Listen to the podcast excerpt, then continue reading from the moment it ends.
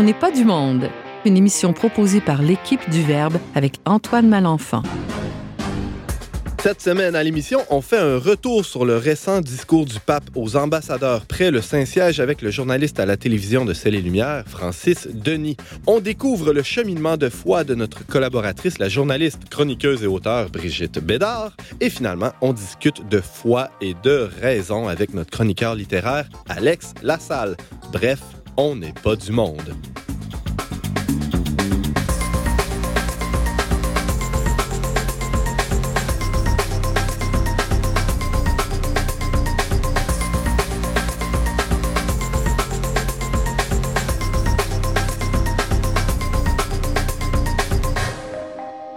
Bonjour à tous, chers auditeurs. Bienvenue à votre magazine culturel catholique. Ici votre animateur Antoine Malenfant, légèrement enrhumé. Vous m'excuserez. Hein. Ça, s'entend, cher chroniqueur? Non, pas si pire. Ah, bon, ben, grâce euh, aux bons soins de mon épouse et euh, peut-être aussi du, euh, de, de, la ponce de, de, ponce de gin. hier soir. En tout cas, ça fonctionne et ben, je suis en forme pour vous, vous parler aujourd'hui. Je suis rédacteur en chef du magazine Le Verbe qui euh, et j'aurai le bonheur de vous accompagner pendant la prochaine heure. On a euh, de la belle visite à l'émission aujourd'hui. Commençons euh, d'abord par Madame Brigitte Bédard. Les femmes d'abord. Les femmes d'abord. Salut. Salut. Une émission spéciale aujourd'hui, Brigitte, parce que, ben, comme on, a institué, on pourrait dire, la, tradition de, présenter des témoignages dans, dans l'émission On n'est pas du monde. Aujourd'hui, c'est toi qui te livres à l'exercice, Brigitte, et tu nous parles de ta vie. Oui. je sens que ça va être croustillant. Mais je, vais faire attention quand même à ce que je vais dire. Tu vas faire attention pour ne pas trop pas en dire. Hein, c'est ça. euh, et ben, bienvenue, hein, et on a hâte de t'entendre, évidemment. On reçoit aussi euh, Alex Lassalle. Bonjour, Alex. Salut, Antoine. Tu nous parles d'un livre aujourd'hui que c'est curieux euh, venant de ta part. Oui, je sais pas, sais pas ce qui m'a pris. Je me suis mis à lire tout d'un coup. C'est bizarre. Et de quel livre s'agit-il, Alex? Un livre de M. Richard Bastien qui s'intitule Cinq défenseurs de la foi et de la raison, paru chez Salvatore en 2018. Tu vas euh, surtout nous présenter un de ces cinq euh, penseurs-là. On va s'attarder sur euh, Alasdair McIntyre ensemble. Très hâte de t'entendre aussi. Et aussi un habitué de l'émission, Francis Denis, bonjour. Salut Antoine. Ton sujet? le discours du pape aux diplomates accrédités près le Saint-Siège qui a lieu à chaque année, là, dans tout mhm. début d'année. Donc, c'est un peu les vœux de la nouvelle année du pape à la diplomatie internationale. Oui, exact. Très bien. Et, à nous tous aussi. Euh, merci d'être là tous les trois. Et euh, James Langlois, bonjour. Salut Antoine. Euh, tu as prévu un mauvais coup pour aujourd'hui? Plein de mauvais coups. Euh, on va, je vais me laisser guider à travers l'émission. Je rappelle aux auditeurs qu'on est dans le, le, lancement, dans la foulée de notre euh, nouveau magazine d'hiver qui est disponible en ligne hein, gratuitement, le trait du nom verbe.com. L'abonnement aussi est gratuit si vous voulez le recevoir à la maison. Je parle pas de celui qui vient de sortir, mais du prochain, évidemment. Puis j'en profite pour saluer Madame Louise Desgroseilliers qui a découvert notre émission la semaine euh, passée, une Madame de Saint-Jean-sur-Richelieu qui, qui, a beaucoup apprécié. Alors bonjour à Madame Louise. Il y a du bon monde dans, dans ce coin de pays-là. Euh, ben, alors, lançons-nous tout de suite.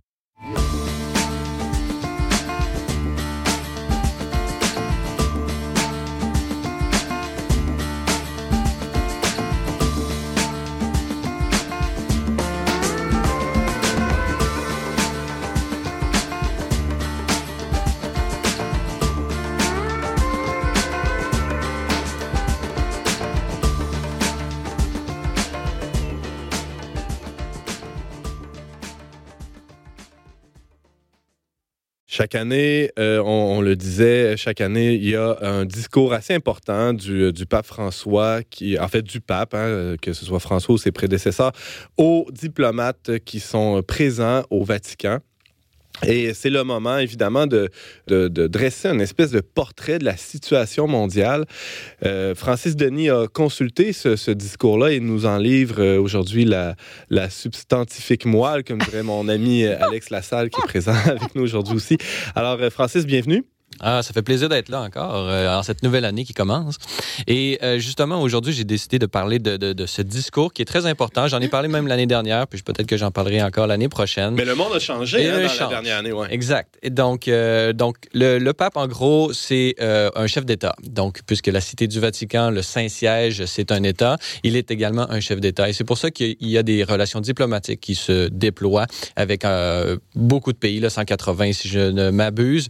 Et, et tous ces diplomates-là, euh, qui sont envoyés des pays au Vatican, sont réunis euh, dans la salle royale qui accueillait justement tout ce beau monde-là. Et là, le pape euh, a pu prononcer ce discours qui était vraiment euh, un peu là, le, sa, euh, programmatique là, de ce qui s'en vient en termes de, de diplomatie du Saint-Siège. Et ça nous permet aussi de voir euh, bon, quel, quel est l'état un peu là, des, des, de la vision de l'Église par rapport aux États et la politique internationale. Évidemment, le pape commence en disant que son objectif n'est pas de s'ingérer dans la, la, vie des États, mais plutôt d'apporter son, son, soutien à, à, la quête du bien commun de, de chacun d'eux. Exact, parce que bon, c'est justement le premier paragraphe, il explique, il, euh, il, vraiment, il manifeste sur quoi se base cette volonté d'avoir une espèce d'influence au niveau international, au niveau de, de la politique, mm -hmm. euh, parce qu'on pourrait dire bon, séparation de l'Église et de l'État, donc euh, de quoi il smile, hein, exactement, etc. et donc on, on leur parle surtout pas en tant qu'État, donc ça serait un peu exagéré d'aller vers là. Donc il montre comment, ben, ça devient de la de, de, de la Bible elle-même, ça vient du, du commandement divin de confier à Saint Pierre de, de paître les, les, brebis finalement. Et donc ça, paître les brebis, c'est pas simplement la vie spirituelle, mais ça, ça euh, implique également la, la, la, dignité des personnes et, et la dignité matérielle et tout ça. Donc, euh, ça pousse le pape à se préoccuper de, euh, de, la famille humaine entière. Des choses de ce monde. Exactement. Mm -hmm. Et donc, des nécessités d'ordre matériel. Mais, comme tu l'as dit, ça n'implique pas l'ingérence dans les affaires de l'État. Chaque État est indépendant. Et, et Justement, mais ça, ça implique que, que, le, que le Saint-Siège est un auditeur attentif et sensible de ce qui se passe et qui désire être au service du bien commun. Et euh, donc, un, le... un, si tu me permets, un ouais. premier point qui a été abordé, Francis Denis, dans, dans ce discours assez important, c'est euh, la question du multilatéralisme. Hein. Ça peut paraître et de sa crise. Un, un gros mot, mais c'est ça. En fait, le, le, monde, je le disais d'entrée de jeu, le monde a changé euh, ces dernières années et c'est un des points majeurs euh, concernant ces changements, c'est-à-dire la, la, la, crise du multilatéralisme. Mmh, exactement. Donc, euh, il fait référence à certaines crises particulières qu'il y a dans le monde en ce moment, Nicaragua, Vietnam, mais justement, son discours est très, euh, disons, euh, théorique, on pourrait dire, là, pour, par rapport à cette, à cette crise du multi, multilatéralisme, qu'il qu'il qu'il fait une espèce de diagnostic, une analyse de, de cette crise. Bon, d'abord, il, il, contextualise, on est à, au centième anniversaire cette année, là, en 2019, de la Société des Nations, mm. la signature du traité de Versailles.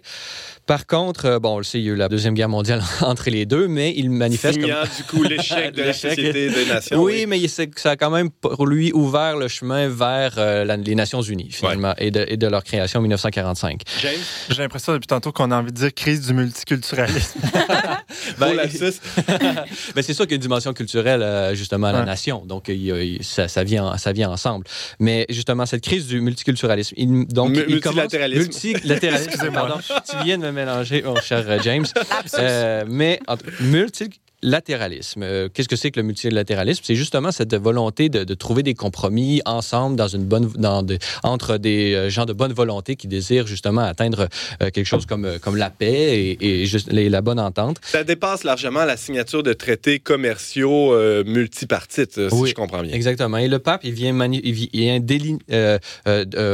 décliner, pourrait-on dire, la, les conditions nécessaires pour que le multilatéralisme soit possible. Et donc, il parle de cette bonne volonté, la bonne foi des interlocuteurs, disponibilité à une confrontation loyale et sincère et une volonté d'accepter les inévitables compromis. Donc, mmh. compromis, c'est important. Et donc, lui, il dit que de ces trois, lorsqu'il en manque seulement une, euh, on est dans la crise euh, du multilatéralisme. Et euh, c'est dans, le, ce, dans, le, dans, dans, dans, la situation dans laquelle on est en train d'évoluer en ce moment. Et ça ne veut pas dire que ça va mener vers le pire ou vers le mieux, mais c'est prendre conscience de cette crise actuelle et de ses causes. Et là, je vais y venir. Oui, parlant des causes, il y a évidemment une montée d'un certain type de nationalisme à, à l'intérieur de certains de certains pays. Qui... Exactement. Donc là, il va parler de, de des causes. Les, mais les causes, on va, on va les voir, ils sont vraiment multiformes et ils, se sont, ils sont de, de tous les côtés, on pourrait Mm. dire. Bon. Donc, euh, il dit, euh, il, est, il est clair que le, le multilatéralisme vit des moments difficiles. Il est évident pour lui. Donc, il les nomme pas euh, politiquement qui est-ce que ça représente, mais il y a des moments difficiles, euh, soit comme euh, celui qui perpétue ou qui, qui, qui, euh, qui est la cause politique de, de crise et celui qui les subit. Donc, euh, qu'on les subisse ou qu'on les crée, ces crises-là, euh, elles, elles affectent tout le monde. Ouais. Et ce qui veut dire que c'est des moments qu'on vit, ce sont des moments difficiles. Euh, Donc, un langage diplomatique de la part du pape. Pour ne pas accuser personne directement, hein, évidemment, on a tous des noms en tête, mais Oui. on les nommera pas. Exactement. Il y a... Donc, nationalisme. Oui, évidemment. dû à une certaine incapacité, justement, à, à- à faire face à, à ces, disons, aux compromis, on pourrait Mhm. dire, mais qui est dû lui-même souvent à l'interne à des, euh, une vision court-termiste. Là. Euh, on, on vise le, le court terme, on vise les élections, on vise ce qui s'en vient. Et donc, c'est très difficile à ce moment-là de, euh,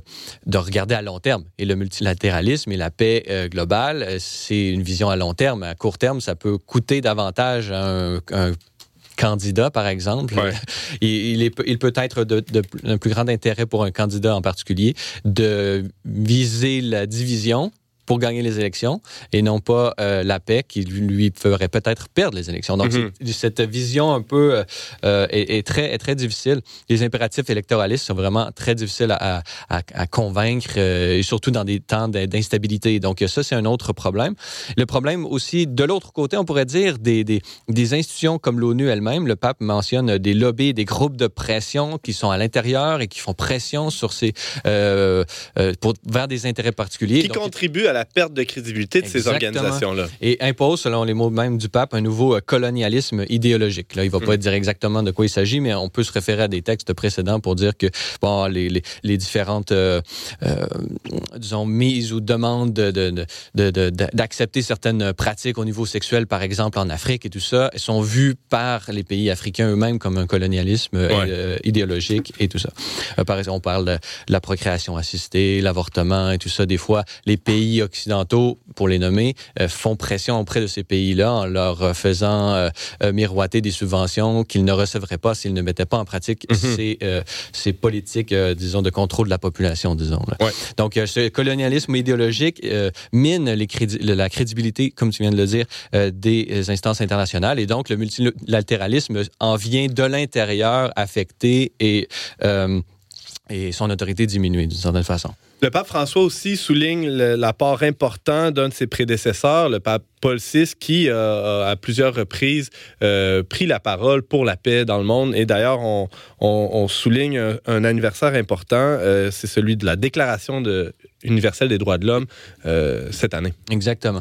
Donc, euh, de- des, des difficultés que j'ai mentionnées, que le pape mentionne, il vient dire, euh, il y a, en ce moment, il y a des tensions euh, entre le global et le local, et il vient réitérer un peu sa forme. il dit, contre une globalisation sphérique, il préfère une globalisation polyédrique. Donc, une, Mm.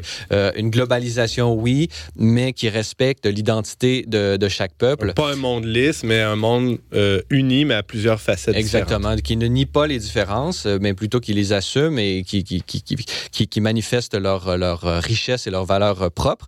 Et euh, c'est ce qu'on va voir au- aussi par rapport à, la, euh, à ce qui s'en vient, par exemple, au synode sur les sur l'Amazonie et les peuples indigènes. Là, il y a Ouais. vraiment euh, une emphase qui va être mise là-dessus euh, sur, euh, durant toute l'année. Brigitte? Non, je voulais juste savoir, c'est quoi le mot, le terme que tu as employé, polyhydrique? Polyédrique. euh. Ouais, ben c'est le mot polyèdre. Ouais, c'est le c'est le pape un peu euh, scientifique là qui euh, c'est- qui c'est exactement donc c'est la forme qui est quand même qui ressemble à une sphère mais en même temps qui a des facettes. Comme une boule disco un peu. Là, pour- Exactement. OK, ça, c'est plus une référence pour moi. Donc justement, il se réfère pour faire face à tous ces de- à, à ces tensions inhérentes là, aux sociétés entre le global et le local qui vont continuer à se manifester durant durant l'année. Mhm. Euh, il faut, euh, il reprend justement le discours que la propre personne qui l'a canonisé l'année dernière, Saint Paul VI, a fait les trois ou les quatre conditions nécessaires justement aux droits de l'homme et la, fin, la finalité de la diplomatie multilatérale, primat de la justice et du droit. Donc, on remet jamais en question, euh, on peut remettre en question le, le, le, des lois en particulier, mais l'édifice et la primauté du droit, c'est vraiment quelque chose d'extrêmement important. Et donc, ce qui implique le combat contre la corruption, etc., Ouais. etc. Euh, rappel, bon, défense euh, des plus faibles. Et donc là, il manifeste, euh, disons que le paragraphe sur la défense des plus faibles est, est beaucoup plus grand dans ce discours, puisque c'est exactement le lieu par excellence de l'action de l'Église dans le monde euh, actuellement, euh, qu'on parle de, la promotion de la dignité humaine dans toutes ces euh, dans toutes ces la euh, dimensions à la mort la- la mort naturelle. naturelle. Euh, et bon, toutes les crises, les réfugiés, les migrants. Euh, il parle en particulier qu'il désire renégociation négoci- et négociation et une ratification des pactes globaux. Là, on parlait du- de, de Marrakech, par exemple, qui a fait un peu euh, polémique un Ouais, sur l'immigration, c'est vrai. Exactement. Donc, il n'y a, aucun pacte global qui sont pacte global qui est parfait en lui-même, mais Mm. les, les États, au lieu de se désinvestir, ils devraient plutôt euh, s'investir dans la négociation pour que ça soit un pacte euh, euh, viable et pas qu'on fait un, un pacte euh, d'une certaine façon parfait en théorie sur le papier et que personne ne le signe, on n'est pas plus avancé. Ouais. Parlons de pacte imparfait, cette euh, relation ou cette, ce début de relation, en tout cas, avec euh, la Chine. Euh, il y a eu des gros développements dans la dernière année et j'aimerais qu'on termine là-dessus. Il nous reste une minute, Francis. Ouais. Comment le pape a commenté ce- cette évolution des choses quant à- au rapport de l'Église catholique avec la Chine? Euh, ben, juste, de- juste pour finir, le troisième, c'était être un pont entre les peuples. Et justement, ça fait référence à la Chine. Et ça. repenser notre destin commun. Donc, pas être dans le particularisme. Mhm. Donc, comment faire un pont entre les peuples? Ben, justement, l'année dernière, le pontificat, on pourrait dire, ou disons le, gouvernement, la secrétaire d'État a signé un, accord provisoire. euh, le, texte du, discours du pape le souligne avec entre euh, le Saint-Siège et euh, la République populaire de Chine. Alors, c'est clair que bon, il y a eu du c'est vraiment la, situation est très complexe. On le sait sur le continent, il y a une si on fait abstraction du problème de Taïwan dans lui-même qui est un problème en lui-même, il y a il y avait plutôt l'Église clandestine et l'Église euh, officielle du Parti communiste, qui est un parti ouvertement athée. Donc, c'était très, très drôle d'avoir une, une Mm. Église euh, dans un gouvernement athée. Euh, contradiction, mais ils sont pas à la première près. Et donc, le, le- le- le- je pense qu'il y a vraiment eu un acte de bonne volonté du Saint-Père pour euh, justement que les, les- pour montrer la, justement cette bonne volonté, cette capacité à faire un pont, même quand on a des idéologies entre guillemets très très très différentes. Et, et donc cet accord-là, euh, est, est mise en, en application d'une certaine façon cette année et on va voir comment ça va se passer parce que oui, il y a reconnaissance maintenant de la part du Vatican des évêques du parti qui ont été nommés sans l'accord préalable du Saint-Siège à l'époque, Ouais. mais il y a pas en ce moment, il n'y a pas encore euh, reconnaissance totale des évêques qui étaient clandestins et reconnus par Rome avant la signature du traité. Donc là, on est un peu dans cette situation-là où est-ce que le- la bonne volonté a été manifestée de la part du Saint-Siège. Euh, il reste aux Chinois à faire euh, leur bout de chemin, d'une Mhm. certaine façon. Et dans le discours, on voit là qu'on répète deux, fois accord provisoire et on parle on, et on termine le paragraphe en disant on- le- la volonté du Saint-Siège à résoudre les questions ouvertes en Chine et assurer ces espaces nécessaires pour une jouissance effective de la liberté religieuse. Donc on voit que c'est vraiment, et il le dit ouvertement devant les ambassadeurs, et ça montre que ça va être un- une question très, très, euh, disons, sensible. Suivi de très près, Mais assurément. ouais. Exactement, mais en même temps, on voit aussi euh, l'importance du Saint-Siège Mm. au niveau international, puisqu'il représente d'une certaine façon une, une autorité morale qui peut, pour euh, le monde entier, faire euh, la promotion de la liberté religieuse en Chine. Mm. Ce que d'autres États pourraient pas le faire parce qu'ils pourraient Absolument. remettre en question des accords commerciaux qui pourraient être dommageants pour sa politique intérieure. Donc, une Donc, liberté de la part de, de cette- ce petit État-là euh, qui, qui est tout à fait salvifique pour l'ensemble de l'humanité. Exactement. Merci beaucoup, Francis Denis. Bon, c'est un portrait de l'État du monde, hein, tout simplement en 14 minutes. Francis, tu nous parlais du discours du pape François adressé aux ambassadeurs près le Saint-Siège. Ça a été prononcé le 7 janvier dernier. On peut te voir et t'entendre, évidemment, à, à C'est les Lumières, à l'animation d'Église en sortie, et euh, sur la route des diocèses aussi. Tout ça, c'est diffusé euh, à C'est les Lumières. Je viens de le dire. On peut également te lire sur le blog du verbe.com, le trait d'union Merci beaucoup, Francis. Ça m'a fait plaisir.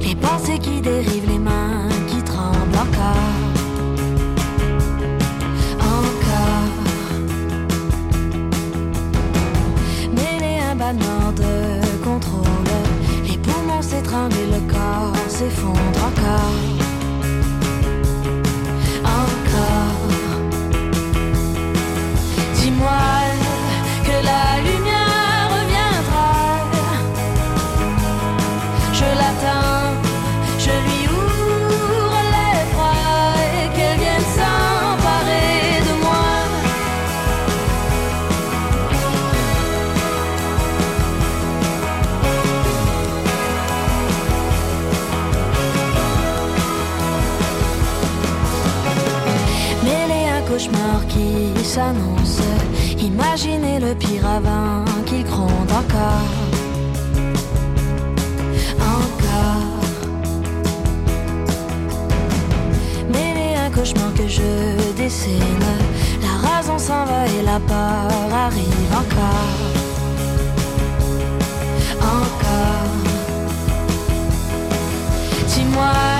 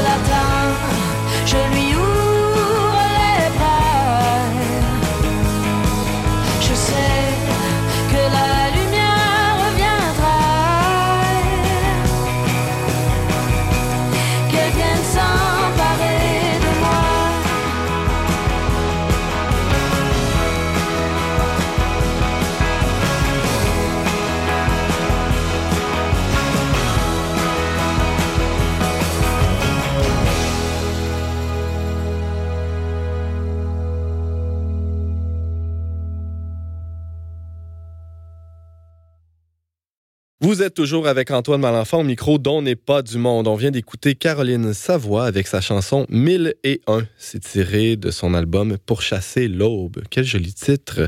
Tout ça, ça va sortir très bientôt, le 1er février. Elle est partout.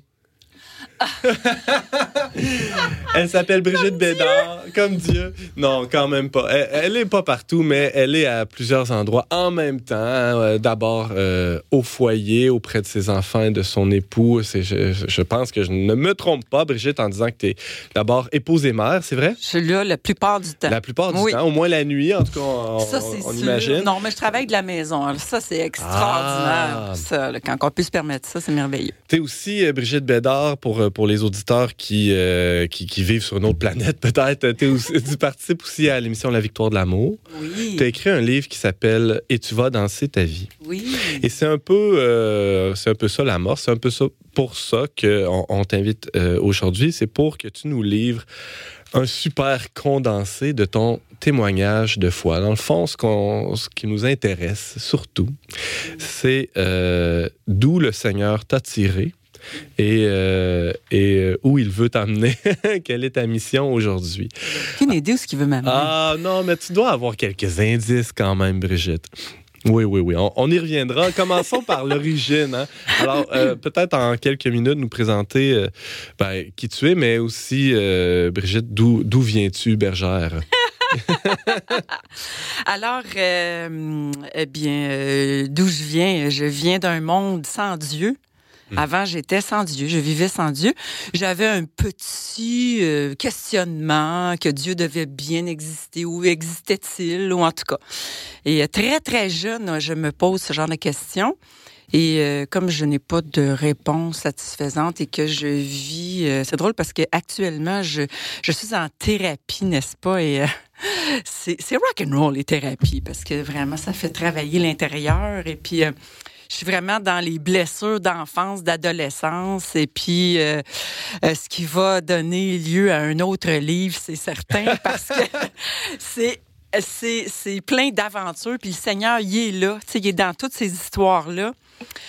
Puis euh, donc, je viens de... J'avais jeune une très grande, énorme, une blessure béante, je dirais, de, de manque affectif et euh, d'abandon et de rejet. Alors, je pars dans vie comme ça. Ouais. Puis, euh, mais pas consciente de ça, là, tu sais, que tu le sais pas. Mm. Fait que moi, vers 10 ans et demi, 11 ans, là, je vais commencer à consommer, euh, je, je, je fume la cigarette, là, du hash, euh, du pot. Puis quand je, je consomme, ma première réaction, c'est Ah, que je suis bien. Enfin, quelque bien. chose qui, qui comble un peu Oui, ce, oui, c'est ça, ce, je- ce- ce trou béant. Oui, Mm. c'est le bien-être que je parce que j'arrête de me poser 10 000 questions, j'arrête d'être dans l'angoisse, j'arrête de je suis juste bien. Alors je vais toujours chercher à, à- à- à renouer avec ce bien-être. Euh, puis, euh, ben, ça va durer comme ça. Je dirais, je vais faire ce cours parce qu'on n'a pas le temps, mais euh, jusqu'à l'âge de 22 ans où euh, je- là, je suis à la coke régulièrement. C'est ça, ça s'est pas arrêté euh, à, à la cigarette et au hash. Là. Non, Ça- non, non. La descente, c'était c'est pas assez. Ouais, ouais, là. ben, la coke, c'était pour me mettre un petit peu plus high, puis pour me donner un peu le vin puis le pot, euh, je mélangeais ça, c'était bon. Puis euh, c'est ça. Fait que, mais je- puis je, je menais une vie, je dirais, sexuellement très active avec ça. Ça va avec la coke habituellement. Puis euh, il y a un gars, un, un- ex-amant que je venais de dropper pour un autre euh, pour la millième fois. Euh, J'exagère à peine, mais j'exagère évidemment. Puis c'est lui qui va m'amener dans mon premier meeting de cocaïnomane anonyme. Puis c'est là, avec ce programme de 12 étapes qui te propose de mettre Dieu dans ta vie, que je vais découvrir que le problème de toute ma vie, c'était la consommation. Alors, euh, tu avais une question. La consommation James? des substances, la consommation Oui. des personnes, la consommation. J'avais pas vraiment encore commencé les personnes. Ah, C'était à venir. Ah, ah. tu, tu comprends? À suivre. Alors, James Langlois. Peut-être que, si je ne m'abuse, là, peut-être que je, je devance, là, mais déjà à cette époque-là, tu avais entrepris des études journalisme, études féministes. euh, J'étais en études littéraires. Études en littéraires, fait, oui, c'était ma grande passion. J'avais à travers ça une grande passion pour euh, les, les, les, les, grands, les grandes œuvres littéraires. Et puis, euh, oui, j'étais à l'université, je fais, je fais mon bac et puis je fais du meeting en même temps. J'arrête de consommer et mes notes reprennent le Mm. dessus. Euh, mais euh, c'est ça, comme je mets pas vraiment Dieu dans ma vie, comme il dit le programme, mais que je mets Brigitte au centre de ma vie et mon épanouissement personnel. Et euh, donc, euh, je vais switcher de drogue. Alors, je vais compulser dans le sexe. Puis le. Ben, tu sais, dans le sexe. Dans le fond, ce que je cherchais, c'était l'amour. Le. L'affection, la, la relation vraie. Tu sais, je suis une femme de relation. Aujourd'hui, je le sais que ce qui me tuait, c'est que j'étais incapable d'être en relation. Donc, euh, moi, je vais essayer. Je, euh, je rencontre un gars, je tombe en amour. Tu sais, c'est l'homme de ma vie. Je, là, je, je veux me marier avec, je veux des enfants, je veux ci, je veux ça. D'aller dans l'intimité très rapidement, ça te donnait l'impression que cette relation-là était vrai. authentique. Tu sais, mais c'était le soir même. Tu sais, ça avait aucun bon sens. Tu sais, je le rencontrais, il était cute, on se plaisait, puis c'était le soir même. Puis là, je partais pour peut-être euh, trois, quatre mois avec, puis là, ça marchait pas. J'en pognais un autre. Fait que c'était comme ça, ça a été comme ça. Puis euh, après ça, j'ai découvert l'homosexualité. Puis là, j'étais sûre que mon problème, c'était que dans le fond, j'étais pas hétéro, puis que c'était pour ça que ça marchait jamais, puis que dans le fond, j'étais lesbienne, tu sais. Fait que j'ai commencé à avoir des relations avec des femmes. Puis là, ben au bout d'un an ou deux, euh, je me suis rendu compte que c'était pas vraiment ça non plus. Euh, autant les hommes pouvaient être distants, autant les femmes pouvaient être symbiotiques. Alors, je capotais bien raide. Fait que finalement, j'ai été bisexuelle pendant à peu près huit ans. Ça m'a... ça, ça, sais, à respirer. J'allais d'un bord, après ça, j'allais de l'autre. Puis, mais je me couchais le soir toujours dans des grands questionnements qui ressemblaient un peu à quand j'étais jeune. hein. Mm. Qui suis-je? Où vais-je? Euh, c'est- quoi? Je suis qui? Euh, Je vais faire quoi dans la vie? Euh, euh, tu sais, mais je consomme toujours pas, là. Mais, euh, fait que, euh, à un moment donné, euh, je rentre dans une salle de meeting, puis je pogne un méchant bad trip parce que dans la salle de meeting, il y a peut-être 100 personnes, elles sont là, sont toutes dos à moi, mais là, je vois que je commence à compter toutes les personnes avec qui j'ai couché. Puis quand j'ai tapé le vin, j'ai pogné, le mal de cœur m'a pogné, j'ai Mm. couru dans les toilettes, puis j'ai vomi ma vie. C'est vraiment, là, je, je m'écœurais moi-même. C'était vraiment mon corps, mon âme qui me parlait. Puis euh, à, à quatre pattes devant un bol de toilette, je prie Dieu de venir me chercher. Moi, l'athée. Ben, plus agnostique qu'athée. Il y en a qui se convertissent dans une cathédrale devant une statue Moi, de la Vierge. ça s'est passé autrement. Mais on le disait tantôt en, en, en- en introduction, Dieu est partout. Oui, même, il même était dans même les, bas-fonds euh, de, de- de cette salle de bain-là. Et, et c'est là qu'il t'attendait, au fond de ce baril-là. Oui, c'est ça. Euh, Je suis sortie de la salle de meeting en, en courant, puis je suis plus jamais revenue là. J'avais ben trop honte. Fait que je suis allée faire du meeting euh, dans Hochelaga Maisonneuve. J'étais sûre que la clique du plateau, n'aime pas qui existait à cette époque-là aussi, ne me retrouverait pas là. Alors, euh, puis là, je broyais tout le temps à chaque meeting, à tous les midis. Puis il y a un gars un jour qui me donne un papier, puis qui me dit Brigitte, mais j'imagine qu'il en pouvait plus de m'entendre broyer. Fait qu'il me donne un papier, puis il me dit Tu devrais aller à l'abbaye de Saint-Benoît-du-Lac faire un, in- un- un- une 4 et 5. 4 et 5, c'est quatrième étape, cinquième étape. Un inventaire moral et minutieux de soi-même. Puis la cinquième étape, c'est de dire cet inventaire-là à quelqu'un pour se confier. Tu sais, dans le fond, c'est de faire une grosse Ben confession. ouais, sans le dire, là, c'est ça que ça voulait dire. Ben oui. C'est jésuite dans les douze étapes, là. Ah, je savais pas ça. Ben ouais. Alors, tu que- débarques à Saint-Benoît-du-Lac. Je le dis pas à personne parce que moi, ce que j'ai eu le plus au monde, comme disait le- si bien mon frère James ici, j'ai fait des études féministes dans mon bac en études littéraires, représentation de la femme dans l'Ancien Testament. Et euh, puis, mais je connaissais genre Ève qui fait pécher l'humanité, Ben oui. la méchante. La malcommode. Puis, à la suite de ça, Saint Paul qui dit Femmes, soyez soumises à vos maris. Alors, moi, j'étais sûre, je connaissais la Bible. Let's go. C'est tout des écœurants. Euh, euh, L'Église, c'est mon pire ennemi. C'était mon pire ennemi. Puis là, ce gars-là, il vient me dire d'aller voir un moine dans un abbaye. Qu'est-ce qu'il connaît à, à tes problèmes très charnels? Ben oui, pour ouais. moi, c'est tous des castrés, là. Ah ouais. C'est des lobotomisés, là. C'est- une secte pour moi. Fait mais j'y vais quand même. Parce que j'ai rien d'autre à faire. Je suis tellement en dépression, là. Euh, j'ai des idées suicidaires constantes, constantes. J'ai plus d'amis. J'ai euh, Toutes mes amis m'ont flushé, même dans le mouvement. là. C'est- je suis seule au monde. là. Fait que j'y vais, mais en cachette. Je le dis pas à personne. De toute façon, j'ai plus personne à qui le dire. fait que j'arrive là, puis la, la bonne femme qui me... La bonne femme, la bonne sœur, chère sœur Denise, que je vais revoir d'ailleurs parce que je retourne à la villa bientôt. À la villa Saint-Scolastique, sœur Denise me dit...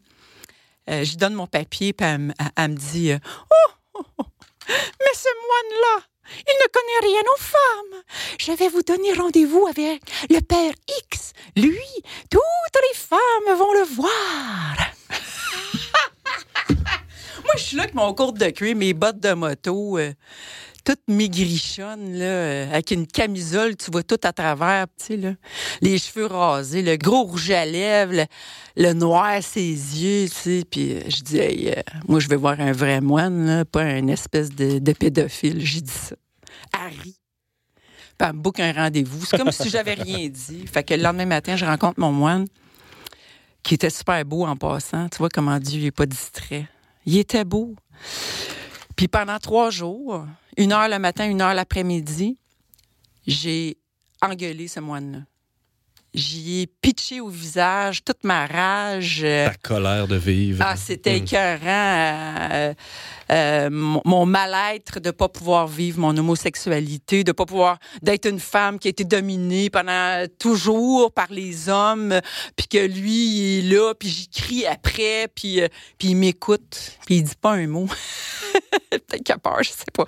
Non, mais aujourd'hui, je sais qu'il priait pendant ces ben, il a prié sur moi la troisième journée, dernière heure, puis euh, l'Esprit Saint m'a tombé dessus, puis j'ai compris comme ça, en 30 secondes, que Dieu était Jésus, que Jésus était vivant, qu'il était mort pour moi, et que j'étais la fille de Dieu. Et puis je suis sortie de là, et puis il m'a dit, euh, tu vas sortir d'ici et tu vas danser ta vie.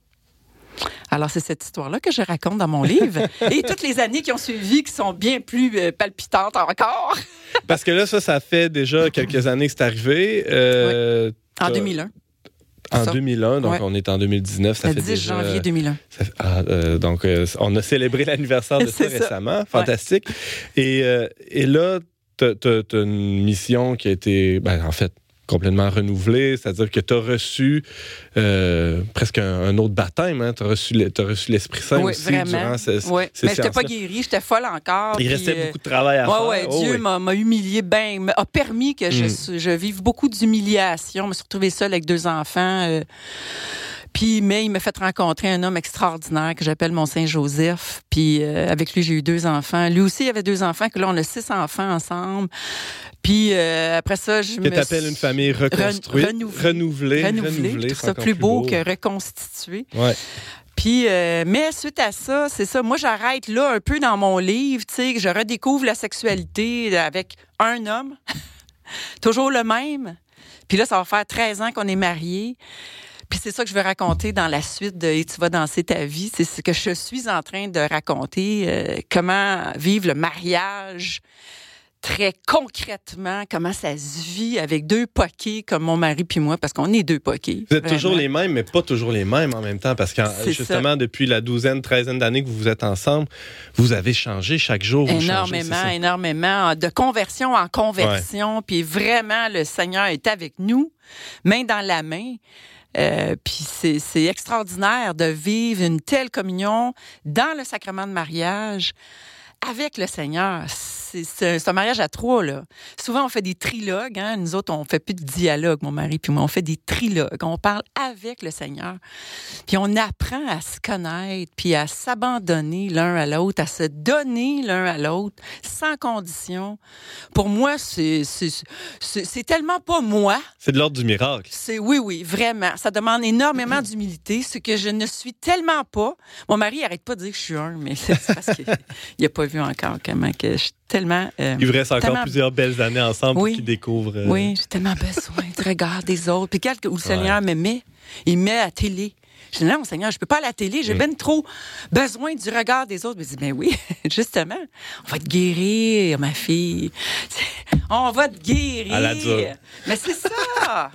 James, rapidement. Non, j'allais dire, le moine te dit hein, à Saint-Benoît-du-Lac si tu savais le don de Dieu. Oui, ça, ça a été dit ma- cette parole de Jésus à la Samaritaine. Puis Ouais. voilà, aujourd'hui, tu découvres encore ça, ce don de Dieu. Ah, le don de Dieu. Moi, je te le dis à chaque fois qu'on se voit. Oui. Quand je vois James, il me dit, si tu savais le don de Dieu. La Ah, prochaine fois, chers auditeurs, que vous croisez Brigitte, vous pouvez lui rappeler cette parole si Oui. prophétique. Puis ce livre-là va être euh, euh, publié euh, chez Artege le 3 mai, qui s'en vient à la sauce française. hein. Ils ont changé le cover, ils ont changé le titre, ils ont tout changé, mais c'est toujours le même texte. Alors, on a très hâte de, de- de voir ça. Euh, on, on- évidemment, on partagera ces informations-là sur nos réseaux. Merci infiniment, Brigitte Bédard, d'avoir euh, tout livré ça. C'est c'est court, c'est vrai, c'est court. Ouais. Mais bon, que veux-tu? L'essentiel est là. L'essentiel est là, je pense. Merci infiniment d'avoir été avec nous. Amen.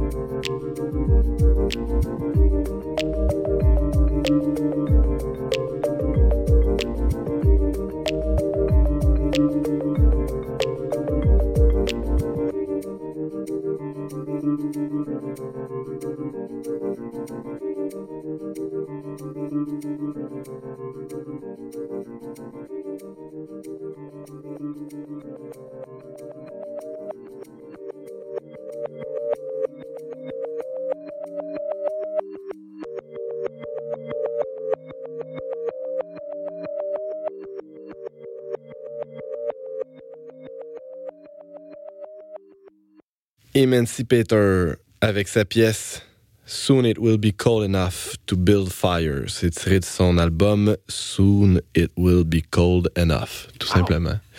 Ça sonne bien quand même. Les auditeurs euh, que vous êtes euh, euh, sont, sont habitués, hein, c'est une belle habitude, sont habitués d'entendre la profonde et ténébreuse voix d'Alex Lassalle qui nous présente à chacune de ses présences un bouquin, des bouquins. Et là, on, se concentre sur un livre et même sur une partie d'un livre. Alex Lassalle, de quoi s'agit-il? Il s'agit d'un ouvrage de vulgarisation philosophique publié à la fin de l'été dernier.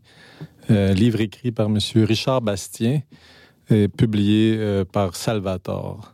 Donc, euh, M. Bastien, euh, dans le cadre de conférences qu'il a données, a préparé donc cinq introductions à cinq euh, penseurs, écrivains.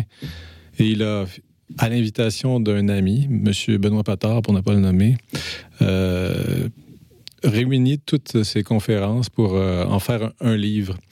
Et le résultat, ma foi, est, assez efficace. Ceux qui voudraient découvrir le, domaine de la, de la pensée de catholique, anglo-saxonne, américaine, euh, trouvent là, donc, vont trouver là un, un outil euh, in- d'introduction euh, extrêmement bien fait. James Langlois. Richard Bastien, qui est un, un professeur de philosophie? Non, en fait, euh, M. Bastien euh, a travaillé dans la fonction publique fédérale, euh, pense, la majeure partie de sa vie et a aussi exercé la carrière de, de journalisme. Donc, c'est non pas en spécialiste de la philosophie qu'il se présente, mais plutôt en, disciple de, ces auteurs qu'il s'est proposé de nous faire connaître, finalement. Et euh, ces auteurs-là, euh, nommons-les Nommons-les, rapidement. bien Oui. c'est ça. Donc, euh, John Henry Newman, le cardinal euh, anglais. Chesterton, écrivain anglais prolifique qui a vécu sa vie à cheval sur le 19e et le 20e siècle. C.S. Lewis, lui qui était anglican, Connu dans la culture populaire pour. ces fameuses chroniques de Narnia. Exact. ça. Euh, Peter Creef, euh, philosophe euh, américain, toujours vivant, et euh, Alasdair MacIntyre, un autre philosophe d'origine écossaise, mais qui a exercé surtout aux États-Unis et qui, euh, je pense, a aujourd'hui 90 ans. Ah, quand même, c'est respectable. Voilà, on, on le salue s'il nous écoute. Ben oui, certainement. Donc, Alors, c'est sur lui que tu Oui. veux t'attarder aujourd'hui, c'est Alex. sur ce dernier auteur que, que je voulais m'attarder euh, pour simplement donner aux auditeurs une idée de- du contenu de, de l'ouvrage, de l'intérêt euh, de, de- de- donc de ces euh, conférences qui ont été pr- produites par M. Bastien. Euh, donc, allons-y avec M. euh, McIntyre. qui est un, donc un philosophe euh, américain d'origine écossaise, disais-je, qui s'est concentré dans son travail surtout sur la, la refondation de la philosophie morale, parce que il constatait dans un ouvrage paru au début des années 80, qui s'appelle After Virtue, donc après, après la vertu, que notre société était dans un état de confusion intellectuelle. Euh, quand euh, il s'agissait de traiter les, questions morales. Je pense que bon, depuis 1980, ça n'a pas beaucoup changé. Euh, on, est, on est dans, une situation assez confuse. Et euh, Alasdair McIntyre a essayé d'abord de, poser un diagnostic, essayer de comprendre pourquoi il y avait cette confusion, et ensuite essayer de voir s'il y avait une solution. Alors, il est allé aux, aux racines du mal, on pourrait dire. Il, il a dû reculer de, de quelques siècles Ben, pour ça, euh, il a- trouver les, les auteurs qui sont à l'origine Ouais, de il, a cette mis, il a mis ses lunettes de, de- de- de philosophe et il a, il a remonté dans le temps. Il a commencé par euh, regarder un peu ce qu'on avait devant, devant soi, c'est-à-dire euh, une société qui, euh, dans le fond, puisait à différentes traditions euh, philosophiques et éthiques, mais sans, sans vraiment trouver la bonne. Et euh, en essayant de faire une sorte de montage euh, euh, en prenant ici et là des, des- des pièces de chaque système pour se bricoler euh, une, une morale, euh, disons, euh, compatible avec nos, nos, nos- nos intérêts, nos désirs, euh, nos- no- notre volonté actuelle, notre sens ou notre compréhension de ce que c'est le, le- le- le bien puis le bonheur humain. Euh, le, le- problème, évidemment, c'est que on, est devant une sorte de, de bricolage et ce bricolage euh, n'est pas efficace. Euh, on est constamment pris dans des débats éthiques où euh, chacun s'affronte en fonction de ses théories. On présente des, des valeurs, des principes moraux qui sont, semble-t-il, concurrents, qui ne trouvent pas à s'harmoniser les uns avec les autres. Et donc, On n'assiste jamais, rarement à des résolutions de ces conflits-là, finalement. C'est le cul-de-sac. le cul-de-sac intellectuel, puis ce qui, arrive, ce qui fait qu'on on- finalement on se rabat sur une, une, une autre dimension de l'être humain, non pas la raison, mais l'émotion, les préférences personnelles, les Mm. passions, les inclinations, pour déterminer ce qui, selon nous, est le, est le bien ou le mal. James Langlois? Non, c'est ça, Alex. Tu disais, euh, il y a une confusion morale, euh, euh, mais je dirais, je dirais même plus, plus loin, il y a- il- on remet en question l'existence même de la morale. C'est-à-dire, on- il existe toujours un bien et un mal. hein, c'est- Effectivement, le vocabulaire euh, du bien et du mal a été un peu évacué pour euh, présenter d'autres types euh, d'idéaux. Alors, par exemple, on va chercher plutôt ce qui fait plaisir, donc on va avoir des philosophies dites hédonistes, ou on va chercher ce qui est efficace, donc on va déployer une pensée dite pragmatique. Et petit à petit, bon, on, va, on va nommer ces choses-là comme étant le bien, mais en évacuant en réalité le, le- le- le- sens véritable du bien. Et tout ça, ça vient en fait d'une sorte de, de rapetissement de la rationalité. C'est comme si l'époque moderne, qui prétend par ailleurs être la plus rationnelle de toutes, est en fait une époque qui a amputé la raison d'une bonne part d'elle-même pour euh, se concentrer sur seulement un tout petit domaine de l'activité rationnelle. Et ce domaine, c'est celui de la connaissance du monde matériel, des mécanismes de la nature. Et cette, euh, cette euh, attitude-là a bien sûr porté du fruit, mais elle nous a aussi handicapés grandement quand, il, quand, quand venait le temps de nous comprendre nous-mêmes comme êtres humains. Si je comprends bien, euh, Alex Lassalle, ce que tu es en train de nous dire, c'est que la révolution scientifique nous a bien sûr éclairé sur le comment des choses, entre autres en ce qui concerne l'être humain, l'activité humaine, que ce soit au niveau biologique, psychologique et même sociologique, Euh, mais euh, amputant du coup euh, la finalité de l'homme. hein. C'est-à-dire qu'on a, peut-être écarté durant ce- cette révolution-là euh, la, possibilité même d'atteindre par la raison euh, une, réflexion qui se tienne sur euh, pourquoi, en vue de quoi l'homme est fait. Exactement. La science se concentre sur le comment et non pas sur le pourquoi. Et euh, elle le fait parce qu'en fait, il s'est détourné d'une grande tradition philosophique, la tradition euh, aristotélicienne, qui remonte donc à l'époque euh, de l'Antiquité euh, classique. Aristote avait euh, élaboré un- un- un- une pensée morale extrêmement bien articulée, qui s'enracinait elle-même dans une compréhension de l'homme très profonde. Euh, Aristote ne voyait pas simplement euh, la nature ou, par exemple, l'être humain comme une, machine dont il s'agit de comprendre le fonctionnement. Ça, c'est plutôt une attitude d'esprit qui serait celle de la modernité, donc de la science moderne. Euh, Aristote avait une idée beaucoup plus complexe, beaucoup plus complète de, de, l'homme. Il concevait l'homme comme quelqu'un qui était doté d'une nature spécifique, donc il pouvait être défini clairement, rationnellement.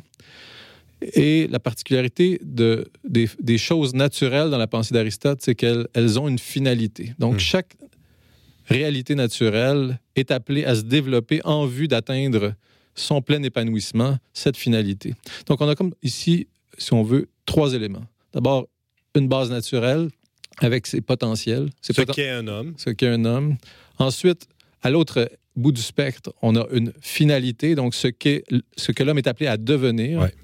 Et l'entre-deux, ben, c'est là que se situe finalement la réflexion sur la morale. C'est comment l'homme, par sa façon d'être, d'agir, de penser, va parvenir à, se développer en vue de cette finalité. Donc, on a quelque chose de très bien articulé, très complet, qui malheureusement, comme on le disait tout à l'heure, a été désarticulé, démonté pour ne se focaliser que sur l'un ou l'autre aspect de cette triade dont je parlais tout à l'heure. Est-ce que je me trompe si je dis que euh, si on utilise seulement la foi sans la raison, on, risque d'absolutiser euh, la morale? Et à l'inverse aussi, si, euh, et c'est ce qu'on constate très souvent aujourd'hui, si, on, si on écarte la, la foi de la raison, euh, et qu'on utilise seulement la raison, on, on risque aussi d'a- d'absolutiser la morale. C'est-à-dire qu'on devient des, euh, des guerriers de, de, de telle euh, cause et, et on, on se retrouve à, à devenir très moralisateur alors qu'on on On croit devient des, des légalistes. des légalistes, hein, peu importe quelle est notre cause, évidemment. Là, on pourrait toutes les, les lister ici, mais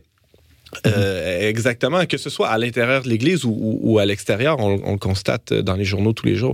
Est-ce que j'ai bien saisi la pensée de McIntyre et, et évidemment lequel s'assoit sur Aristote? Oui, en fait, euh, évidemment, Aristote n'était pas un homme dit de foi, là, au sens chrétien ouais. du terme. Et McIntyre se situe dans, dans le domaine proprement philosophique, mais il est clair, et McIntyre en parle, que la, la- la- la religion a eu sa propre conception. Certaines religions, certains courants religieux ont eu leur propre conception de la raison, parfois l'handicapant aussi. Par exemple, le protestantisme a conçu, euh, que la- a- a- a- disons, euh, propagé l'idée selon laquelle la, raison était impuissante à définir euh, par ses propres moyens la finalité humaine, Mm. ce qu'Aristote avait pourtant prouvé des siècles plus tôt. Donc, on se retrouve avec une, une posture religieuse qui dénie à la raison encore euh, un, un certain champ de compétences, comme la science l'avait fait euh, relativement à Comme la tu le disais plutôt, qui rapetisse la raison. qui rapetissent la raison. Alors, ce qu'il faut, euh, ce qu'il faut faire avec le temps qui nous reste, c'est-à-dire trois minutes, c'est de, c'est de, de voir comment, euh, finalement, on peut réactiver la tradition aristotélicienne. C'est l'objectif que s'est donné McIntyre dans son ouvrage euh, After Virtue et dans les suivants. Beau programme, comment on procède? Par où on commence? On, on procède, euh, ben, en fait, la- la- la- la- l'approche de, de McIntyre a, a consisté à simplement faire de l'histoire, donc à essayer de voir dans la, la- la- la- la tradition grecque, dans l'histoire grecque, dans l'histoire du Moyen Âge, comment on a mis de l'avant une morale des vertus. Parce que la pensée moderne a surtout accent- euh, sa réflexion sur l'idée de devoir à accomplir, donc Mm. de bien ou de mal à, à- à- à chercher ou à, à éviter.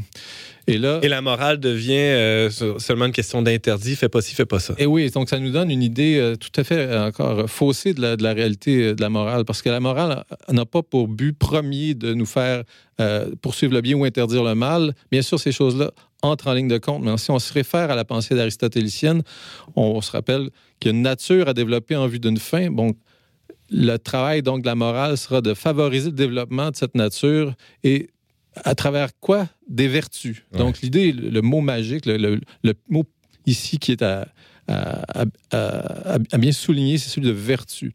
On est appelé non pas à apprendre des préceptes pour arriver à une vie bonne, ça c'est c'est pas suffisant. Il faut penser des préceptes en vue de l'acquisition de vertus pour développer, pour déployer une vie bonne.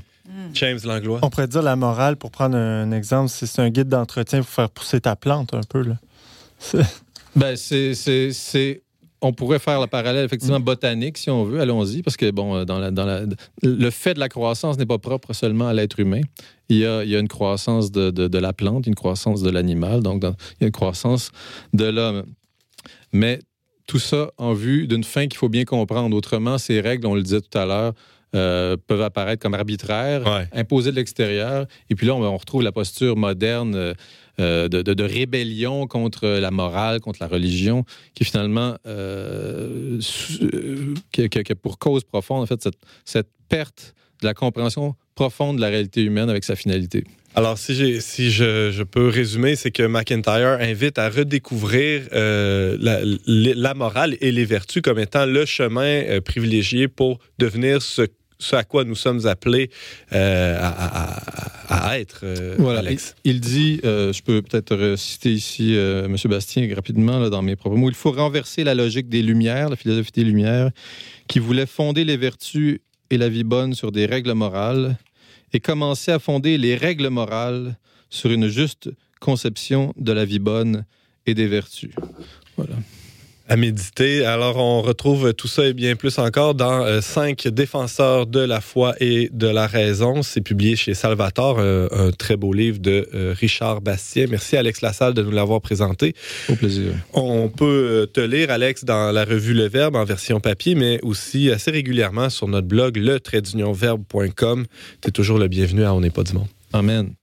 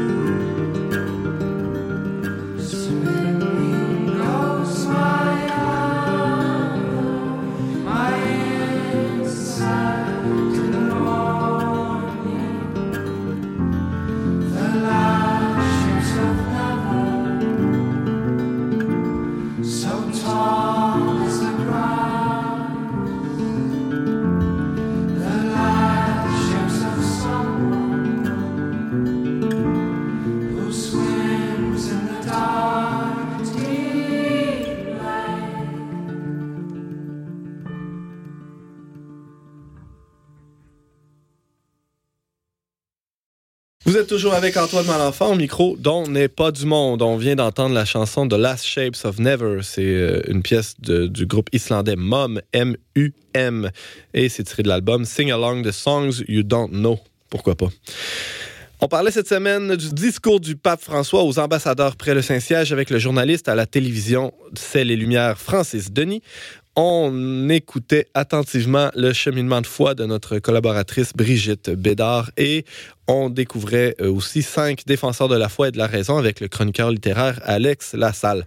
Merci beaucoup, chers auditeurs, d'avoir été avec nous. On vous attend la semaine prochaine, même heure, même antenne, pour un autre magazine dont n'est pas du monde. Aux choix musicaux, Monsieur James Langlois à la réalisation technique, Daniel Fortin à l'animation, votre humble serviteur Antoine Malenfant. Cette émission a été enregistrée dans les studios de Radio VM. On remercie spécialement le Fonds Roland Leclerc pour son soutien financier.